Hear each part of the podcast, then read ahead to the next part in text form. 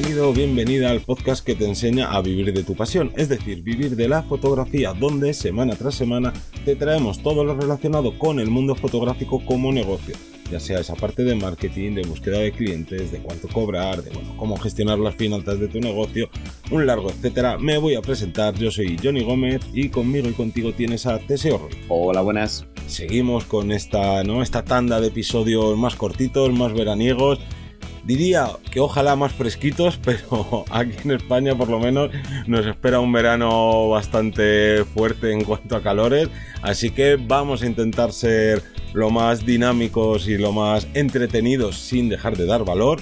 Así que el tema de hoy es cómo programar estas publicaciones que eh, se van a ir publicando automáticamente mientras nosotros seguimos disfrutando de unas merecidas vacaciones. Esto nos sirve ahora en pleno verano si todavía no te has ido de vacaciones y te vas a ir pues dentro de unos meses o si esto lo estás escuchando en otra época del año, oye, pues tienes todavía más tiempo para hacer esto o ojo, que las vacaciones no solo son en verano, que en invierno normalmente también pues algunas vacaciones relacionadas con días clave nos solemos tomar, así que este programa nos viene muy bien este episodio para casi cualquier época del año.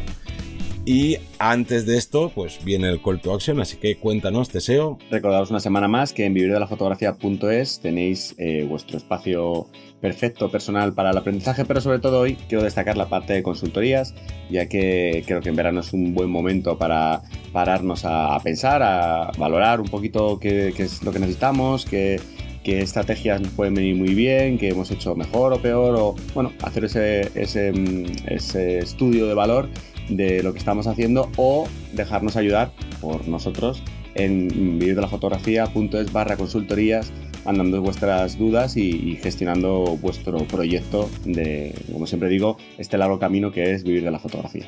Dicho lo cual, vamos a ver cómo tenemos que crear este contenido, porque claro, si queremos programar publicaciones, primero obviamente tenemos que haberlas creado antes.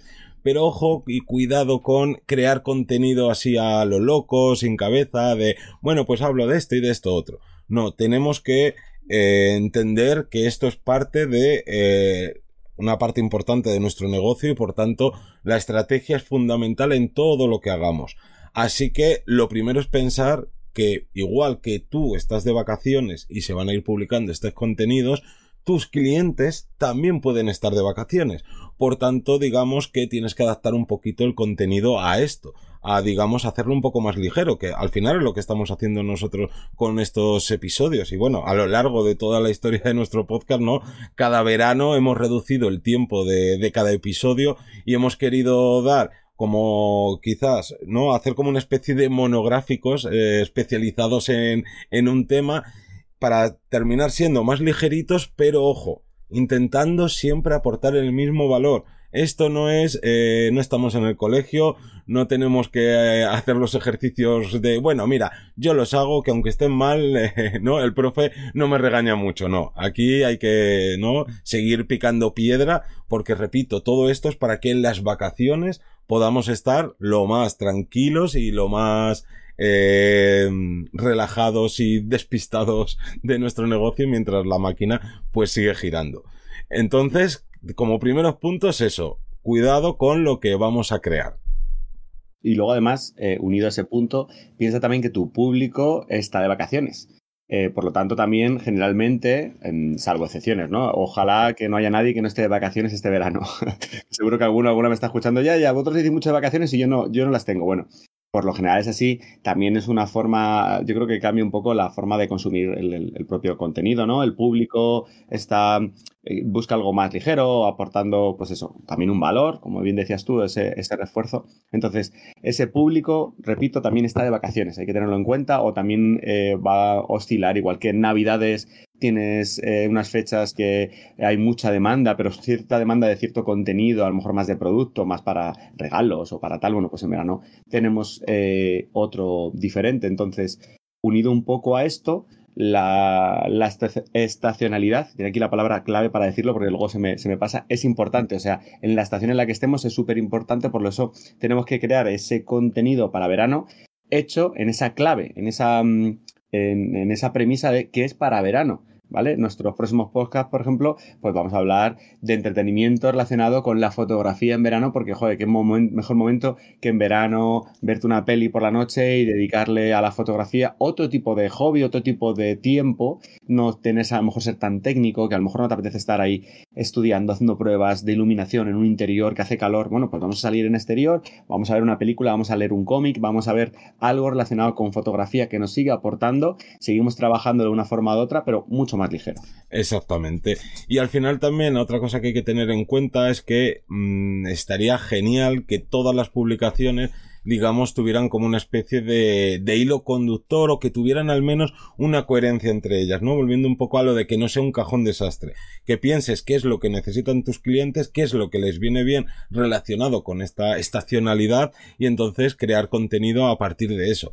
Pongo un ejemplo como muy ¿no? Muy fácil de entender que si tú te dedicas a la fotografía gastronómica, pues a lo mejor el contenido que puedes dejar para el verano es eh, fotografías de helados o de cómo, ¿no? De digamos, alimentos fresquitos, eh, unas fotografías de unos gazpachos, ¿no? Pues este tipo de cosas cuadra mucho más con el, con el tipo de contenido que alguien quiere consumir en verano a que te pongas a hablar de cosas que no tienen nada que ver o cosas incluso que tienen que ver con otras estaciones otras épocas del año.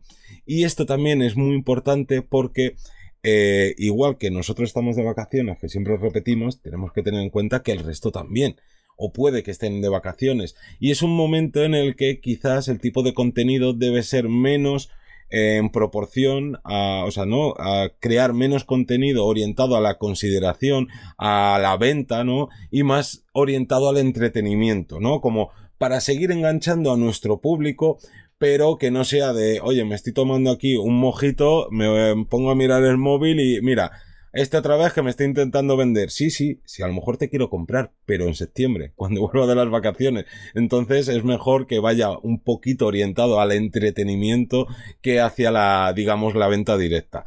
Todo esto, como siempre, depende del nicho de cada uno, que habrá gente que su tipo de cliente le contrata más en verano y oye, ahí hay que estar a, pico y pala y a lo mejor te tienes que ir de vacaciones no en los meses de verano, sino antes o incluso después. Pero bueno, al final son casos, digamos, más puntuales.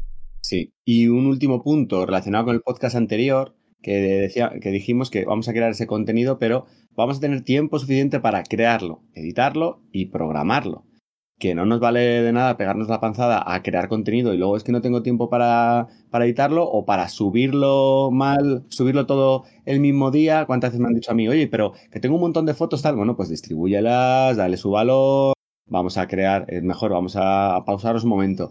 ¿Por qué vamos a subir estas fotos? Eh, y si le damos un, un hilo conductor, una historia entre ellas que se entienda, entonces cuidado porque tendemos a buscar un desequilibrio. Siempre hay uno de los tres puntos, creación, edición y programación, que nos va a gustar más, que es el que se nos va a dar mejor, y habrá algún otro que no, y por lo tanto le vamos a dar rápido, le vamos a pasar rápido, no, vamos a darle el equilibrio y la importancia que tiene cada uno de ellos, porque entonces no estamos cargando el trabajo de, de los otros. Al final aquí vamos a ir casi a la velocidad del más lento, ¿no? De los tres. Eh, a la hora de crearlo, editarlo, repito, y programarlo. Entonces, de cara a verano, vale. Eh, eh, si resulta que ya estoy en el verano casi entrando, tal, pero todavía me quedan 15 días, bueno, pues a lo mejor tengo que crear menos contenido, pero que cree como un cierto mimo, bien editado, bien programado. Entendamos esa parte del programado que vamos a pasar ahora al siguiente punto. que nos vas a contar tú un poco sobre la programación, que creo también es súper importante. Claro, y es cómo programamos estas publicaciones. Pues yo creo que todas las redes sociales a día de hoy eh, te permiten programar las publicaciones y eso está bien, pero tienen un gran problema. Es que tú las programas y te dice sí, publicación programada, pero luego eh, no puedes ver, eh, revisar qué día lo programaste, a qué hora, si ya has subido ese contenido, digamos que se van como a una habitación cerrada en la que tienes que tener fe de que todo lo has hecho bien. Por tanto, no, vamos, es una opción malísima. Eh, lo mejor es eh, tener una herramienta que va a ser externa que te permita, pues digamos, que esta tarea sea menos liosa, que puedas tener una visión global de todo lo que has programado, a qué horas, ¿no? Para poder hacer esto mejor y sobre todo evitar tener errores de, uy, he programado una misma publicación dos veces o dos publicaciones distintas las he programado el mismo día en vez de dejar un día entre medias o las he programado a la misma hora. Entonces, Para evitar todo esto necesitamos una herramienta externa ¿no? a las redes sociales y eh, herramientas de programación hay muchísimas.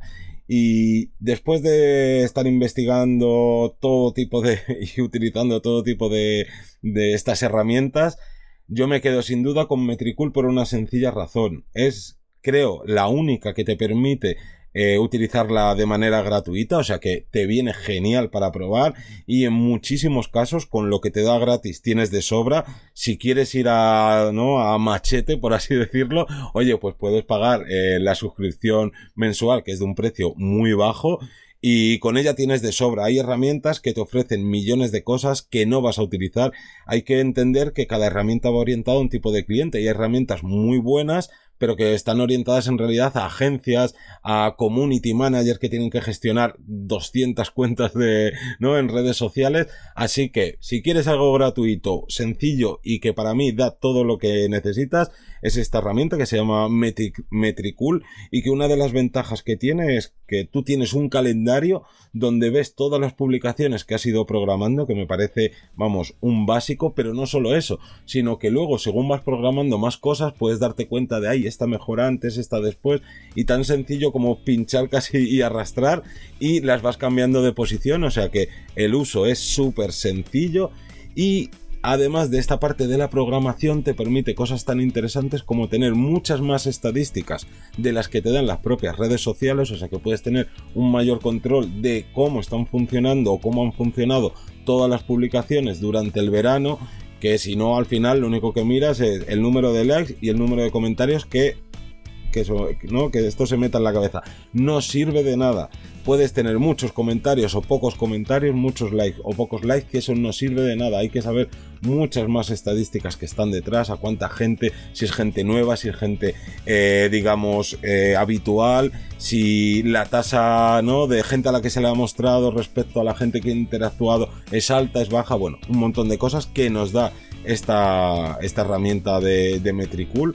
Así que con eso yo creo que ya tenéis todo lo necesario para poder programar perfectamente todas las publicaciones y esto es de redes sociales, pero si tú creas contenido para tu blog y utilizas WordPress, también WordPress tiene todo lo necesario para programar tranquilamente y si haces podcast como lo hacemos nosotros, pues también no vas a tener ningún problema y menos si lo gestionas a través de WordPress, que también es lo que hacemos nosotros y como bien sabrás, nosotros siempre, eh, ¿no? Em, recomendamos cosas que hayamos probado o que estemos utilizando y que nos parezcan la mejor. Así que ahí, aquí están nuestros conocimientos para ponerlos eh, en práctica y que sepáis cómo funciona todo esto. Bueno, pues yo creo que hemos hecho un resumen bastante grande de, los programas para publicaciones en redes y sobre todo, mm, recuerdo, hacer esa pequeña pausa pero bien eh, calculada para verano y yo creo que con esto podemos cerrar el podcast. Sí, como siempre, dar las gracias a toda la gente que hace posible este podcast y que nos escuchamos el próximo lunes a las 7 de la mañana. Un saludo. Hasta luego.